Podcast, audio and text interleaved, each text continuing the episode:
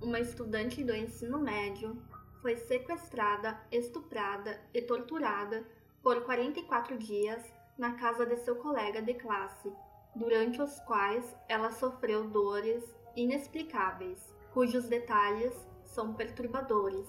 Seu corpo foi encontrado em um tambor de concreto, o que lhe valeu o apelido de caso do assassinato da menina do ensino médio envolto em concreto. Junko, de apenas 17 anos, foi torturada a ponto de não ser capaz de continuar em pé ou falar. Hiroshi Miyano, Jo Ogura, Shinji Minato e Yasushi Watanabe foram os principais responsáveis pelo abuso. Infelizmente, todos eles já foram soltos da prisão. A morte de Junko Furuta não foi provocada apenas por esses quatro adolescentes. Muitos outros não enxergaram o ataque à garota, levando a sua morte prematura a ponto dela pedir que a matasse. Aqui irei contar tudo o que você deve saber sobre o caso.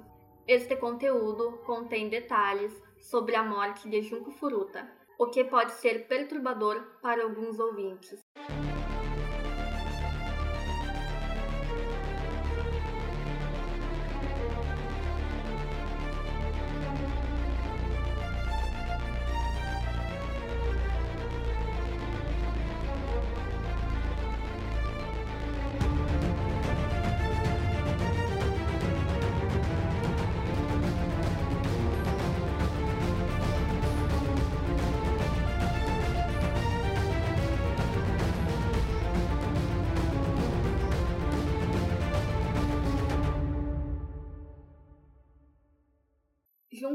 Furuta nasceu em 18 de janeiro de 1971 em Misato, província de Saitama, no Japão, e era uma boa aluna do ensino médio, com poucas faltas e boas notas.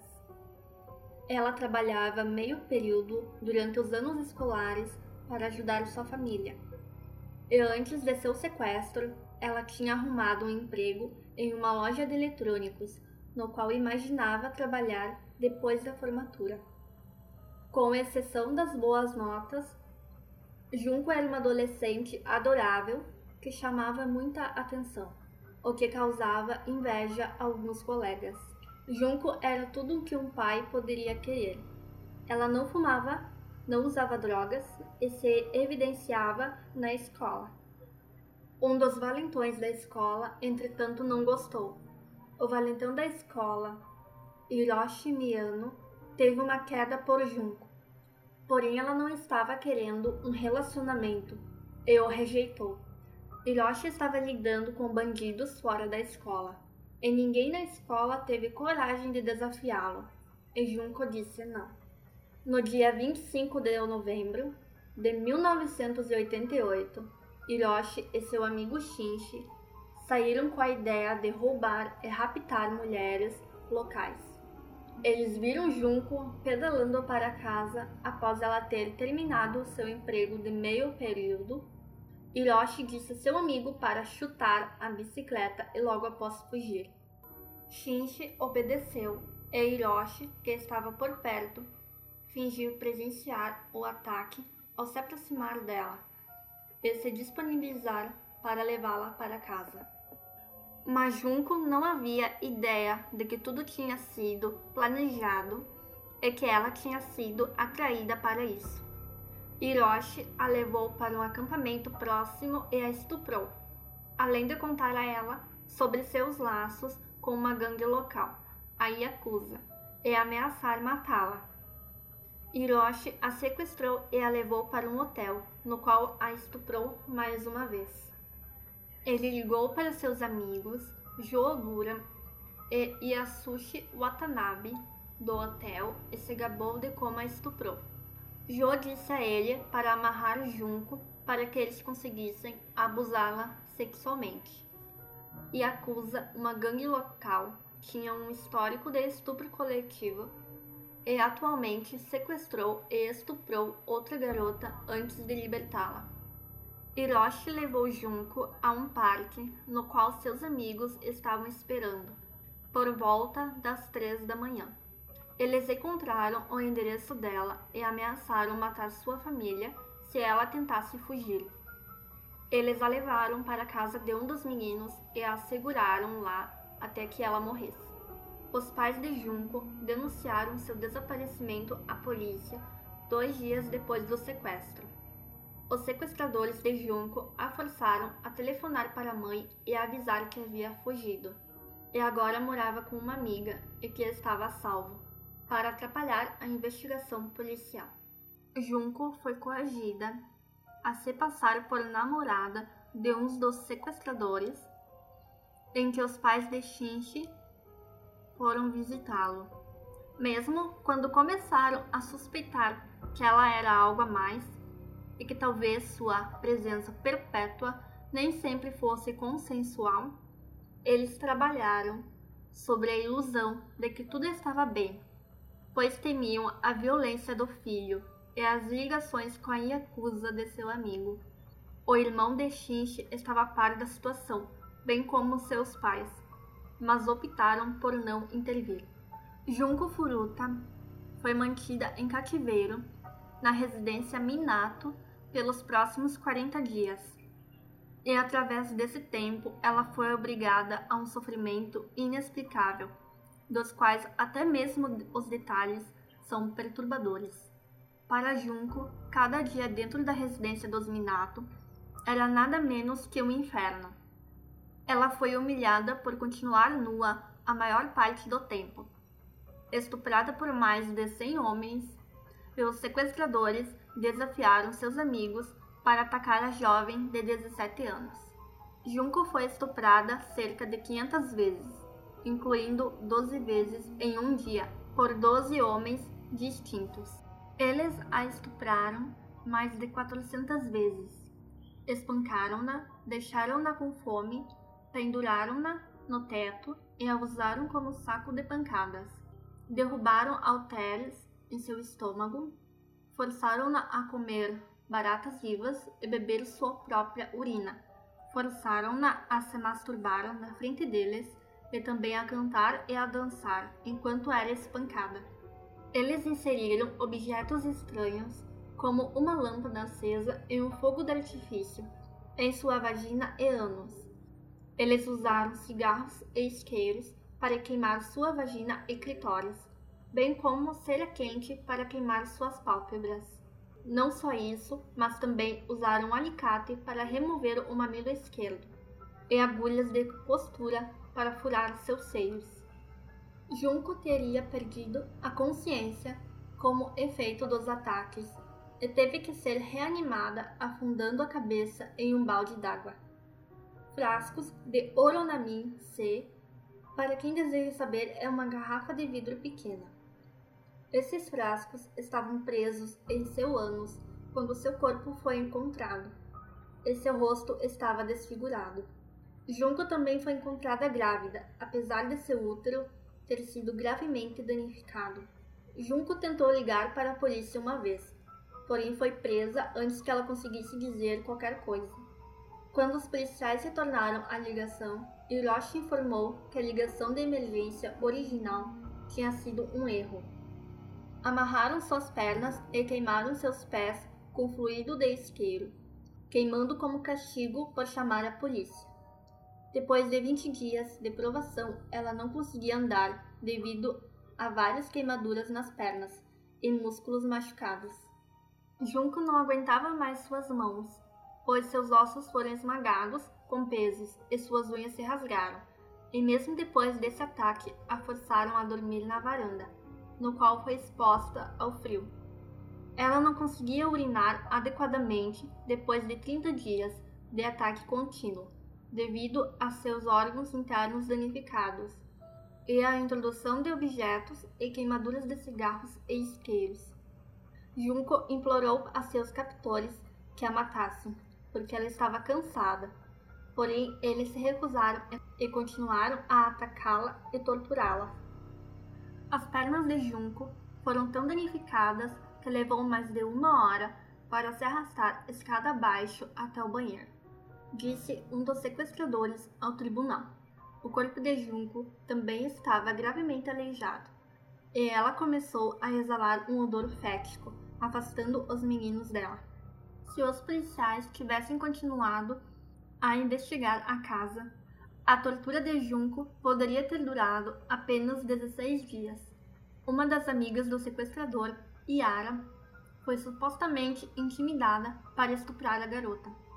Depois de sair da casa de Hiroshi, Yara contou ao irmão sobre o incidente, que então contou aos pais, que contataram a polícia. Logo depois, dois policiais foram despachados para a casa de Shinji, mas recusaram o convite para dar uma olhada na casa, porque tinham sido informados de que não tinha nenhuma garota dentro. A comunidade reagiu negativamente a ambos os policiais. Junko Furuta ainda estaria viva hoje se eles tivessem revistado completamente a casa.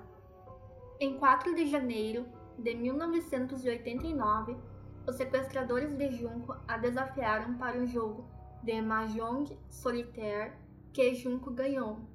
Isso enfureceu os meninos, que começaram a abusar dela com barra de ferro, chutes e socos, e a colocação de duas velas curtas em suas pálpebras, que foram queimadas com cera quente. Eles a fizeram se levantar e bateram nela com uma vara, fazendo-a sangrar profundamente e aparecer pus nas queimaduras infectadas. Isso não deteve os monstros, que continuaram a espancá-la com sacos plásticos nas mãos. Eles bateram repetidamente com uma bola de exercício de ferro em seu estômago. Eles a iluminaram novamente, derramando fluido de isqueiro em suas coxas, braços, rosto e estômago. Junco tentou apagar o fogo, mas rapidamente ficou sem resposta. O ataque durou duas horas, durante as quais ela sucumbiu aos ferimentos e morreu naquele dia.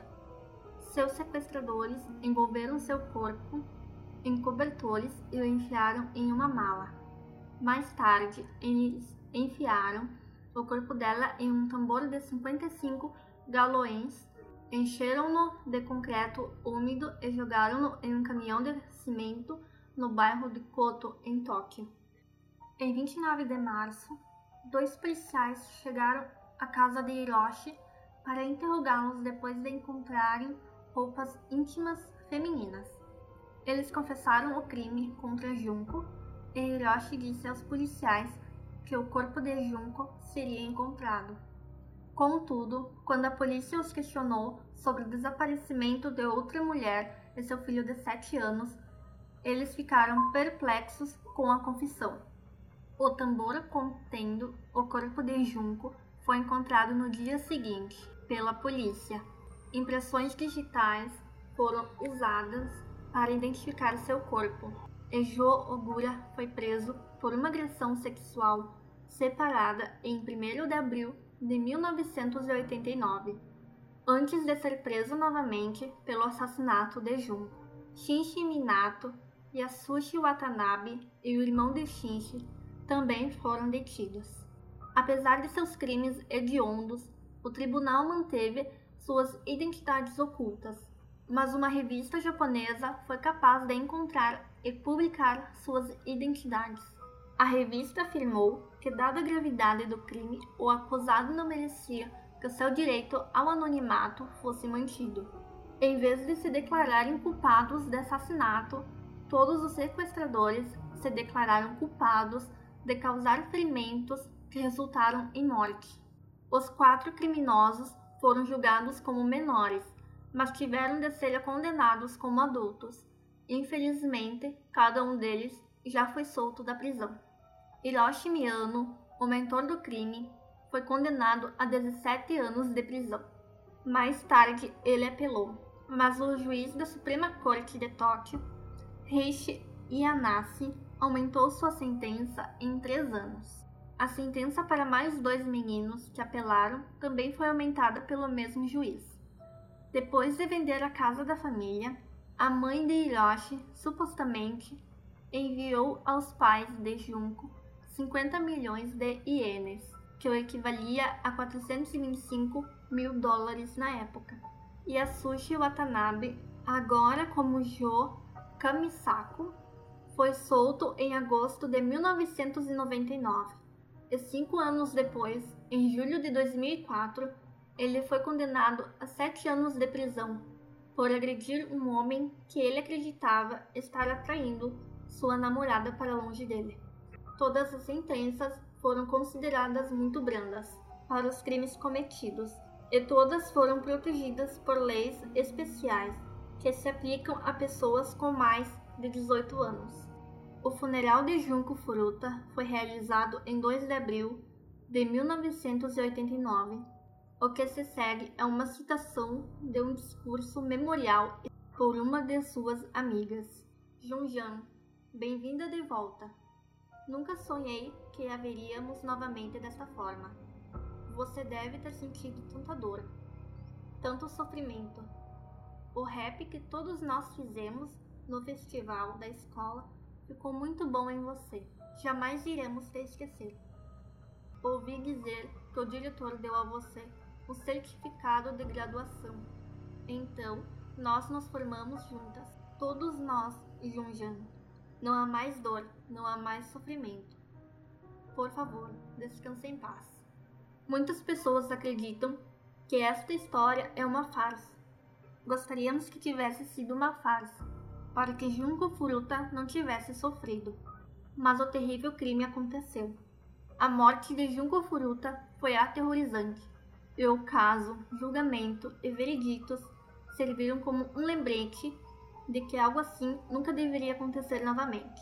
Se você notar algo incomum ou suspeitar que alguém está em perigo, entre em contato com alguém ou denuncie às autoridades. Você pode salvar uma vida. Esse foi o caso de hoje. Me sigam no arroba o Diário Detetive lá no Instagram para saber mais sobre os casos.